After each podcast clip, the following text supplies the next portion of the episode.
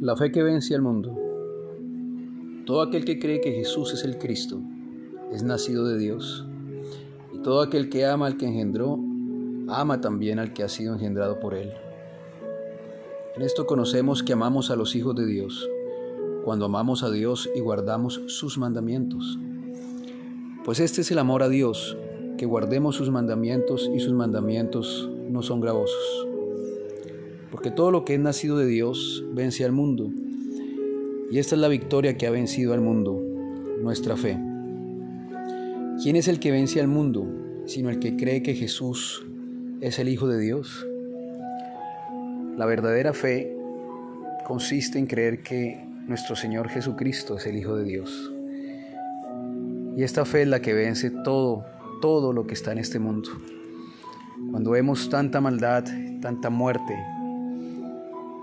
tanta hipocresía, corazones pervertidos, desviados, seres humanos que no quieren nada con Dios, una humanidad y una generación totalmente apartada del Creador, de nuestro Señor y Salvador Jesucristo. Lo único que podemos nosotros como creyentes en estos momentos tener claro es la fe en nuestro Señor Jesús. Esa fe en su sacrificio eterno, esa fe en la sangre derramada en la cruz del Calvario, esa fe que cubrió nuestra vergüenza, esa fe que nos lleva a tener esa esperanza más allá de lo que podemos ver con nuestros ojos, de que algún día estaremos con Él. Esa fe que nos da fuerza para seguir cada día adelante en medio de la turbulencia de estos días tan difíciles que estamos viviendo a nivel mundial. La fe en Jesucristo, la fe en sus palabras, una fe tan clara, certera, que nos permite a nosotros tener esa paz en medio de, de esta tormenta que, que como seres humanos estamos viviendo.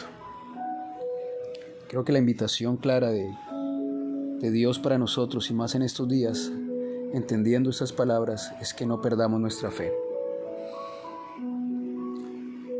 Hemos visto tanta maldad y seguimos viendo tanta maldad alrededor nuestro que a veces, a veces pareciera que pudiésemos desfallecer con todo esto que está sucediendo. Pero también tengo claro y sé que aquel que nos llamó a su obra, aquel que nos dio vida, aquel que de antes de la fundación del mundo, aquel que nos glorificó por medio de su amado Jesucristo, que nos llamó, que nos dio el entendimiento para comprender su palabra, que nos llamó a su presencia, porque eso no es un acto nuestro, ni lo hicimos por nuestras fuerzas ni por nuestra decisión, fue por la misericordia de Dios que fuimos llamados a su presencia. Sé que Él está cumpliendo cada día la obra que tiene que hacer en nosotros. Sabemos que el mundo va a entrar en una condición peor, lo que estamos viviendo es el principio de dolores, prácticamente ya terminando este principio de dolores para el inicio de lo que la palabra nos enseña como, como esa gran tribulación que el mundo no ha vivido ni vivirá jamás. Y si estos días han sido tan difíciles, difíciles, ¿qué será de ese periodo llamado gran tribulación que nuestro Señor Jesús habló, nos enseñó y dijo claro? Entendemos que la iglesia de nuestro Señor Jesucristo no ha sido puesta para la ira. Y creemos firmemente en nuestro corazón que nuestro Señor vendrá por nosotros. Entendemos que hay diferencia entre el impío y el justo, que Dios no trata al justo como trata al impío. Entendemos que Dios vendrá a rescatar a su iglesia dentro de muy poco, cuando el mundo ya va a entrar y vemos cómo el mundo se aproxima a ese periodo de, de turbulencia mundial llamado en la, en la palabra de Dios la gran tribulación, la ira de Jacob, la semana 70 de Daniel, del profeta Daniel. Y se dice la semana 70 por la profecía que que la visión que él vio acerca de estos días. Somos la última generación y somos la generación que ha de ver y que estamos viendo muchos de los acontecimientos vistos, profetizados por los profetas y enseñados por nuestro Señor Jesucristo. Es necesario que la palabra que escuchamos, que leemos, en la que meditamos, que es la que nos va a mantener en paz, en medio de todo lo que hemos experimentado y lo que estamos experimentando, es la palabra de Dios la que nos da esa tranquilidad, ese sosiego. Es meternos firmes en esta palabra, pero es necesario que esa palabra leerla vaya acompañada de fe, porque es bien dicho cuando nos enseña el libro de Hebreos en su capítulo 4, que muchos no entraron en el reposo de Dios, porque a pesar de que escucharon la palabra dicha en aquellos días por Moisés, por los profetas, que profetizaban acerca, hablaban acerca de la llegada del Mesías, ellos no entendieron porque esa palabra no fue acompañada ni iba acompañada de fe por los que la oyeron. Para estos días es lo mismo. Es necesario que la palabra que estamos escuchando, que estamos meditando, que usted, que yo, nos eh, metamos de lleno en la palabra, porque es lo que nos va a librar el corazón de toda esta turbación mundial en la que nos encontramos. La oración nos va a dar fortaleza porque es necesario orar, dijo Jesús, para hablar con nuestro Dios. Él nos enseñó la necesidad de orar siempre y de nunca desmayar. Pero también nos enseña lo, lo importante que es conocerlo, conocerlo a través de su palabra y de saber cuál es la esperanza a la que hemos sido llamados en medio de la oscuridad y tinieblas que estamos viendo a diario alrededor nuestro. Nosotros como pueblo de Dios y como iglesia hemos sido llamados a participar de esta guerra espiritual, de esta lucha espiritual, de ser soldados de nuestro Señor Jesucristo, de mantener la fe, porque la verdad es que sin fe es imposible agradar, a Dios. Y yo creo firmemente que nuestra fe está siendo probada. Es en estos momentos donde se está definiendo realmente quién es el que es. La iglesia que busca a su Dios, que dependemos de nuestro Dios. La separación del trigo y de la cizaña. De aquella semilla que cayó en tierra. Decía nuestro Señor Jesucristo en la parábola del sembrador, la semilla que cayó junto al camino, la semilla que cayó entre pedregales, la semilla que cayó entre espinos y cardos y la semilla que cayó en el camino. Y cada una tiene una característica. Es esa palabra de Dios que se cae en el corazón de los hombres.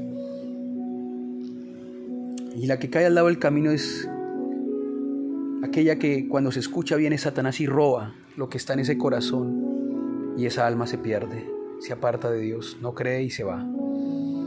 La que cae entre pedregales es la que al principio escucha la palabra con, con entusiasmo, hay alegría en ese corazón, cree por un momento, pero que cuando vienen las pruebas y las dificultades como las que estamos viviendo, o las persecuciones por causa de la palabra, ese corazón no tiene raíz, no se arraiga porque no hay lectura de la palabra, no hay meditación en la palabra, no hay relación con Dios, no hay intimidad, no ora.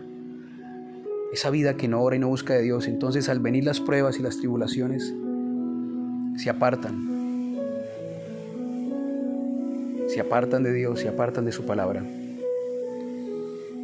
Pero también está esa semilla que cae entre cardos y espinos, que pareciese nacer, pero que es ese corazón que prefiere las pasiones de este mundo, el dinero, las riquezas, el poder, lo que el mundo le ofrece, y eso ahoga esa semilla. Por eso la palabra es infructuosa y, y es otra alma que se pierde. Y eso lo estamos viendo muy generalizado en este mundo. Un mundo que solamente busca felicidades momentáneas, todo pasajero, busca eh, solamente aquellas situaciones que le pueden ofrecer una alegría temporal, pero no importa, así quieren vivir sus vidas y ese es el cardo y el espino que ahogan la palabra de Dios en el corazón de los hombres y lo estamos viendo también claramente en estos días. Pero también está la semilla que cayó en el camino, y esa semilla es la palabra de nuestro Señor Jesucristo en nuestros corazones. Y ese camino hay que tener algo claro. Por eso Jesucristo dice, yo soy el camino, la verdad y la vida. Es cuando esa semilla cae en un corazón que entiende, que reconoce a su Dios, que reconoce que necesitamos esa dependencia de Dios, que reconocemos que necesitamos a Cristo Jesús en nuestras vidas, su palabra, su perdón, para vivir, para poder llevar esta vida en el mundo, en un mundo lleno de tanta maldad y de tanta oscuridad para brillar como luz en medio de las tinieblas, para tener esa esperanza de vida eterna. Es esa semilla que nos lleva a buscarlo a Él y que florece en nuestro ser y que produce agua de vida eterna dentro de nosotros, esperanza y vida. Es esa semilla la que nosotros anhelamos, que caiga en un camino angosto, como es el camino de la palabra, como es el camino que nos lleva a la vida eterna. Jesucristo dijo que pocos son los que hallan el camino, y él habló de ese camino como un camino angosto. Y ese camino es Él, porque Él dijo, yo soy el camino, la verdad y la vida. Nadie puede llegar al Padre si no es por nuestro Señor Jesucristo. Crucemos y esforcémonos por entrar por esa puerta estrecha, esa puerta estrecha que representa a nuestro Señor Jesús, y caminemos por ese camino que es Él. Son esas palabras que Él nos dejó escritas. Él es ese camino sobre el cual debemos tener nuestro corazón, nuestros pensamientos, todo nuestro ser, vida, alma, cuerpo, espíritu, meditar en Él, pensar en Él, arrepentirnos de nuestros pecados a diario, porque a diario fallamos. Es necesario reconocerlo a Él en todos nuestros caminos a diario, porque cada día trae su propio mal, enseñó nuestro Señor Jesús. Con este mensaje lo que quiero compartir es que nos es necesaria la fe. Y que para vencer en este momento todo lo que estamos viviendo como, como humanos, como seres humanos, como hijos de Dios, a los que creemos en nuestro Señor Jesucristo y hemos recibido su nombre, es que la fe es lo único que nos va a mantener a nosotros firmes, bien parados, atenuados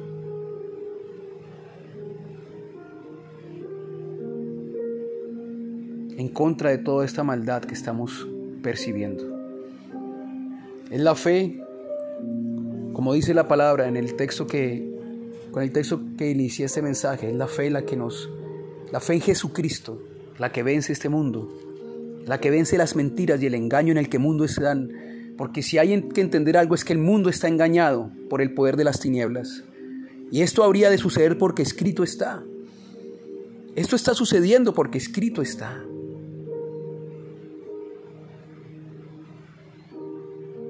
Está sucediendo lo que nuestro Señor Jesucristo dijo que había de suceder.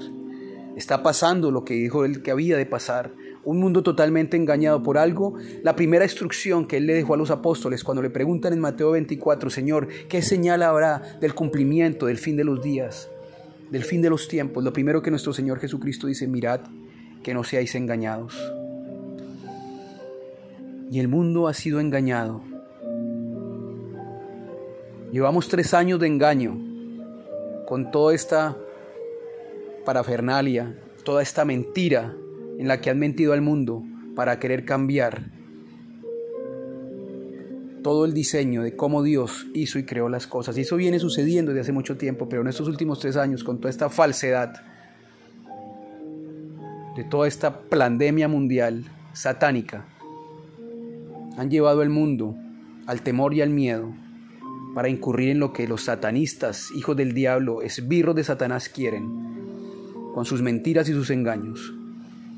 Pero hay un pueblo que conoce a su Dios, que nos estamos levantando y actuando en contra de toda esta mentira satánica. Mi mensaje hoy es, vuélvanse a nuestro Señor Jesucristo, crean en sus palabras, manténganse en la fe de nuestro Señor pues Él es la palabra hecha carne, y su palabra quedó plasmada para nosotros para que la creyéramos, la leyéramos, la meditáramos, lo conociéramos a Él a través de lo que Él dejó escrito, pues esta palabra llamada Biblia es la esencia y es el mismo Señor Jesús aquí plasmado. Es levantarnos como hijos de Dios en contra de una humanidad totalmente perdida, engañada y que no quieren nada con Dios Por eso el apóstol Pablo le dejó escrito el Espíritu Santo a través del Pablo en 2 Timoteo capítulo 3, hablando del carácter de los hombres de los postreros días, pues lo refirió como a tiempos peligrosos, hombres amadores de sí mismos, avaros, vanagloriosos, soberbios, blasfemos, desobedientes a los padres, ingratos, impíos, sin afecto natural, implacables, calumniadores, intemperantes, crueles, aborrecedores de lo bueno, traidores, impetuosos, infatuados, amadores de los deleites más que de Dios, que tendrán apariencia de piedad, pero negarán la eficacia de ella. A esos hombres debemos evitar, dice su palabra. ¿Qué de esto? no estamos viendo alrededor nuestro, aún en nuestras propias familias. ¿Qué de esto no estamos viendo? Por eso el llamado hoy es a mantenernos en la fe, a mantenernos en la fe. Es necesaria la fe y la paciencia, dice la palabra de Dios, para que podamos alcanzar y heredar las promesas, que seamos nosotros partícipes, copartícipes de aquellos hombres y mujeres que ya pasaron por este mundo en la antigüedad, en el pasado, que sirvieron a Dios. Pues eso nos enseña la palabra en el libro de Hebreos, que seamos imitadores de aquellos que por la fe y la paciencia heredaron las promesas y que nos mantengamos alejados de todo lo que este mundo está ofreciendo y no caigamos en el enredo, en el engaño satánico en el que el mundo ha entrado desde hace tres años, con tanta mentira y tanta inmundicia, inmoralidad, con la que han con la que le han dado pan y circo a este mundo. Somos llamados a ser luz y sal en medio de la oscuridad. Volvámonos a Dios, es el llamado. Aún para los que se dicen ser creyentes, volvámonos a Dios. Volvamos nuestros corazones a Dios, nuestras mentes a Dios. Volvamos a la oración, volvamos a la lectura de la palabra. Volvamos al obedecer la palabra como está ella escrita. Y no perdamos de vista nuestro norte, que es nuestro encuentro por la eternidad con nuestro Señor Jesucristo. Él es misericordioso, Él es amplio en perdonar si confesamos nuestros pecados y nos apartamos de ellos. Porque todo lo que es nacido de Dios vence al mundo, y esta es la victoria que ha vencido al mundo, nuestra fe. ¿Quién es el que vence al mundo, sino el que cree que Jesús es el Hijo de Dios? Porque escrito está.